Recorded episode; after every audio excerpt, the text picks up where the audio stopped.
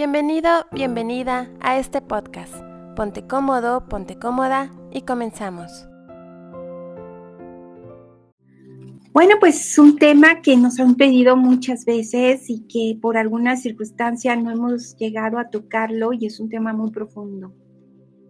¿Qué pasa cuando has invertido mucho tiempo, calidad de vida, te has entregado y has formado hijos que se vuelven adultos y de pronto estos se van, se tienen que ir y tú te sientes muy triste.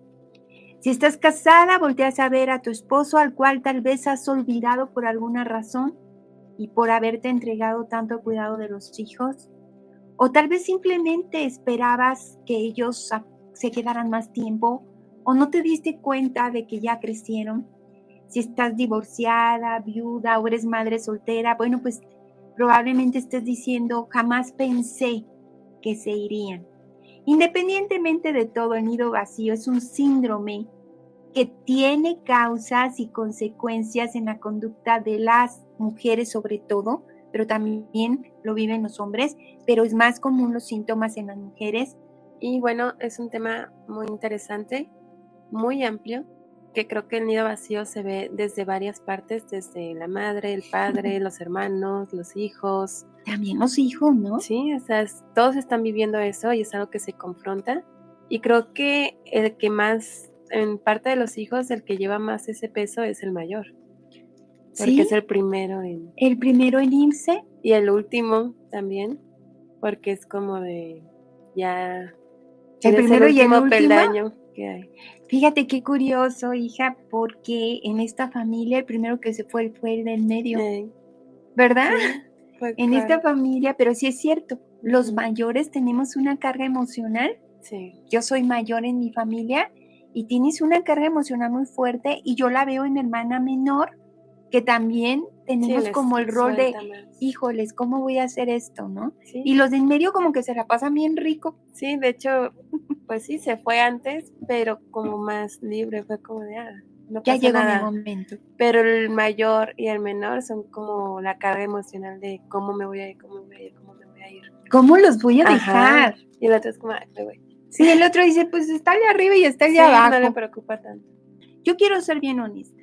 Más de 30 años dando asesorías personales a empresarios, a políticos, al público en general, teniendo asesorías, ocho asesorías al día, todos los días de lunes a viernes. Y escuché muchas veces esta, esta situación del síndrome del nido vacío, esa sensación de, de desolación, de abandono, de soledad, tengan pareja o no, de tristeza, de nostalgia.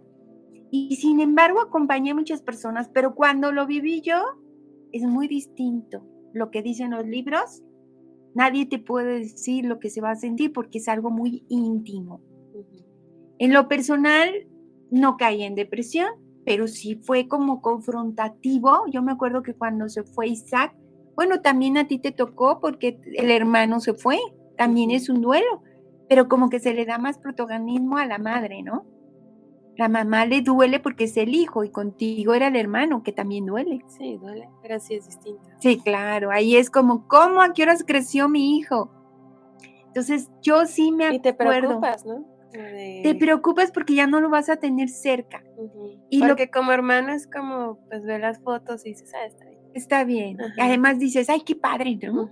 Que sí, que le vaya bien, o sea, te emociona que cumple sus sueños. Y como madre creo que es más bien de que no le pase nada. Sí, me acuerdo que cuando tu hermano empezó a buscar departamento, yo dije, ah, va a tardar en encontrarlo. Y en una semana lo encontró.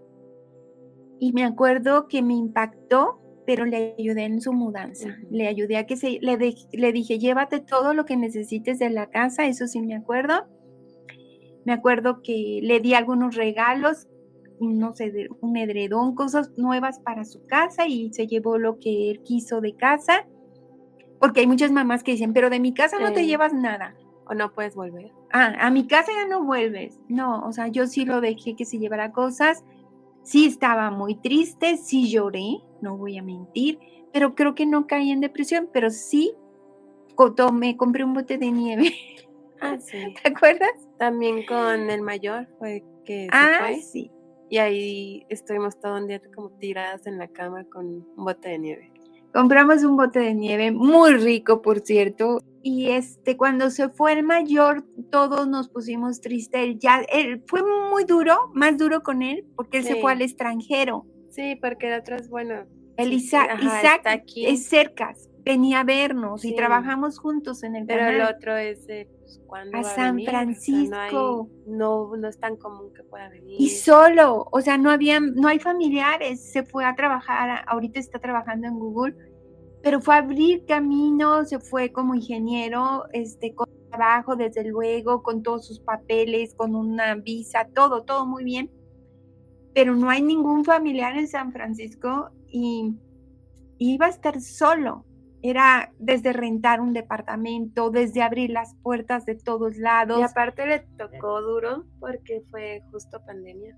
como a los meses. Sí. Llegó y ya fue, no, pues no Él se fue como en noviembre y como en febrero, marzo explotó Marzo. todo. Entonces le tocó la pandemia. Y estar desde lejos es como que Fue no salgas, o sea, ten cuidado. Y es duro, o sea, estar solo, completamente solo, en un lugar que no conoces y encerrado es algo bastante Y yo me duro. acuerdo que le dije, hijo, si quieres venirte, vente. Y me dijo, no, no, yo me quedo. También le dije, Isaac, hijo, porque, Ah, sí, o sea, él estaba, todavía no estábamos de- dedicados totalmente al canal. Él estaba como coach deportivo, él estudió cine, pero estaba en el canal y aparte es, tiene cinta negra y se dedica al deporte. Y le dije, vente, porque todas sus asesorías se cancelaron. Y dijo, no, mamá, yo tengo mis ahorros, es muy disciplinado. Y aparte está dando clases en línea. Sí, también. Entonces salió, y además el canal explotó y se hizo un éxito y tuvimos que, que dejar yo mis asesorías, él sus asesorías y nos Yo volvimos. mi panadería. Tú también tenías tu negocio y todo lo dejamos por estos canales que amamos Es intensamente. que ya no había tiempo, ya era Nos tomó todo el tiempo. Este es nuestro trabajo. Pero bueno, pues sí, sí, lloré con, también con el segundo. Bueno, hasta Einstein, para Ah, quienes sí. conocen a nuestro mascota, una de nuestras mascotas, porque esta casa ya está Mm. llena de mascotas, también él lloró.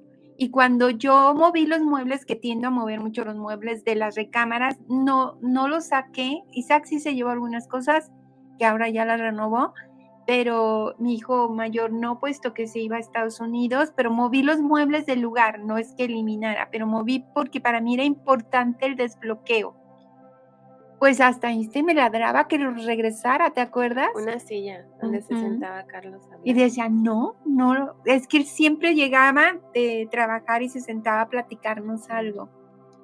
Sí, de hecho eso es también curioso. Los animales también pasan el nido vacío. También. Y a veces no los, no los consideramos, los hermanos también. Y bueno, me falta Mariana, Mariana sigue conmigo, yo sé que en cualquier momento también va a volar.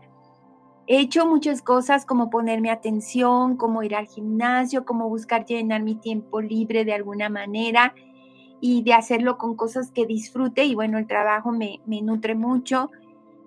Y en cualquier momento también Mariana se va, pero como, como hija, ¿cómo ha sido este desprendimiento? Porque eres la menor y has ido, has visto irse a tus hermanos. ¿Cómo es? Nunca te he preguntado. Pues como menor sí sientes más peso. ¿Por qué? Porque ves que te pones triste y todo, y es como de no, pues, Ay, me voy quiero yo, llorar. si me voy yo le va a doler más porque Ay, ya no hay nada.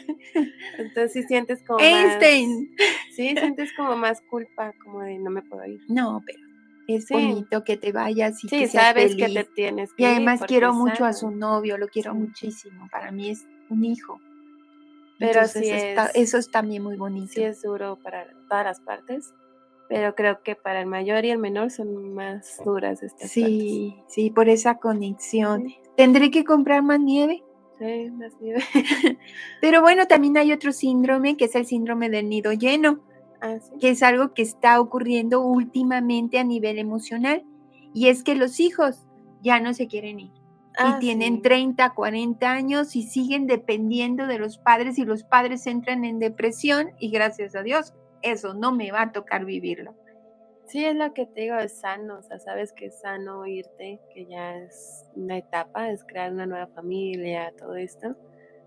Y sí he visto que últimamente es como más normal que sigan en la casa. Sí. Y los padres están desesperados de ya ver. Por la invasión de los límites. Es que ya no quieren seguir tus reglas porque son adultos, entonces se quedan preocupados los papás y se hacen todo un lío. Aparte, creo que como parejas están unidos los dos padres, creo que quieren ya estar solos, ¿no? Como ya fuimos padres, ya déjenos ser pareja otra vez. Ahora, ¿qué pasa?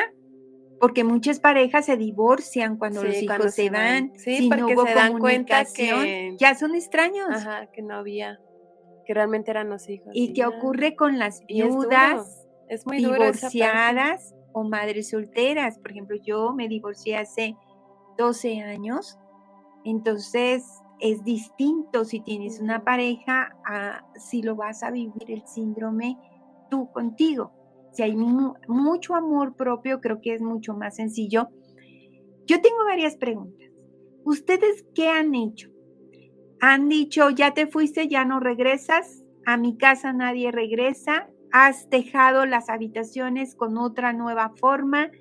¿Qué has hecho tú o qué harás tú o qué piensas que harás tú. Yo hasta ahora sigo dejando una recama, no intacta, eso sí, no, no está igual a como ellos la dejaron, puesto que Isaac se llevó sus cosas y hubo movimiento de muebles, entonces las remodelé completamente, pero sí tienen una habitación que no creo que ocupen si no la necesitan, o sea, no la tengo para que se queden, yo la tengo para que cuando pues lleguen pueden descansar. Navidad claro en cuestiones así. Eso es lo que yo he programado, no esperando a que se queden. Yo sí les he dicho, eh, yo quiero vivir sola, o sea, no quiero vivir con ninguno de mis hijos, ni quiero ser de las suegras que van y se quedan con los hijos. No me gusta porque yo lo viví. Ese sería un buen tema. Las suegras, yo lo viví, la invasión, y me costó mi matrimonio y me costó muchos años de dolor y yo no lo voy a vivir. Eso es muy importante. Entonces yo, yo sí prefiero, este, con mucho amor, mucho respeto y como lo haría con unos amigos. Ahorita en que estábamos hablando de las parejas, me acordé, hay una serie que se llama Amor Moderno, ah. que está en Amazon. Está en Amazon. Ah, la voy a ver. Está muy bonita y muy interesante porque muestran muchos, son mini capítulos, no, no tienes que verla continua, puedes ver cualquiera, porque son relatos que, que contaron y que escribieron la gente de su historia de amor y lo, hicieron en serie. Mm. Entonces está interesante porque hay muchas formas de amar. Y hay desde bipolaridad, desde... Es, hay un caso que es una pareja que ya tienen como, no sé, 60, 50, 60 y sus hijos ya están muy adultos. Todavía uno ya se está yendo, ya se va a la universidad. Entonces están como confrontando de quiénes somos nosotros como pareja. Y están de que ya divorciándose y van a terapia de pareja. Entonces les dicen la terapia como de, ah, pues aprendan a hacer actividades juntos, que sean solo de ustedes, porque todas las actividades eran ser padres o cómo están mis hijos, no sé qué, dicen, somos muy buenos padres, pero ¿cómo somos como pareja? ¿Cómo somos? ¿Y cómo somos como persona? Sí, porque ahora vamos a hablar tú y yo solos. ¿Y qué has hecho? Ajá, que sé quién eres, porque sé quién eres como papá, pero quién eres como ¿Cómo hablar que no sea de los hijos? O sea, ¿cómo hablar de, él, de ella? Sí, porque primero la terapeuta les decía de que ah, tengan citas.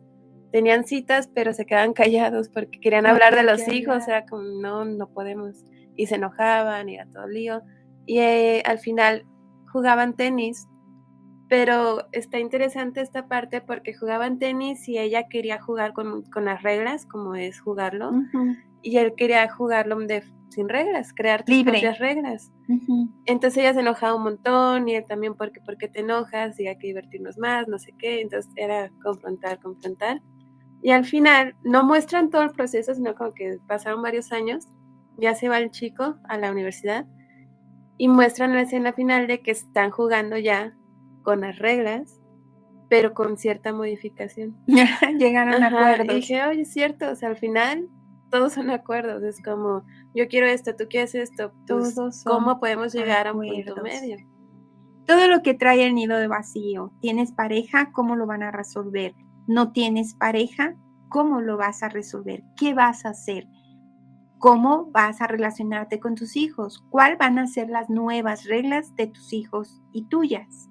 Por ejemplo, yo ya les compartí, yo no veo a ningún hijo viviendo conmigo y tampoco veo que ellos tuvieran ese interés porque son seres muy libres, muy independientes y muy exitosos. Pero, ¿cuáles serían tus reglas?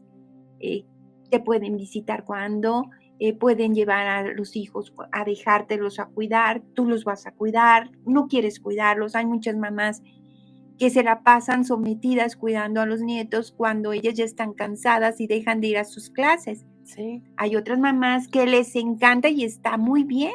Sí, creo que es válida cualquiera de las dos. Empieza a establecerlo. Siempre y cuando tú estés a gusto con eso. Eso.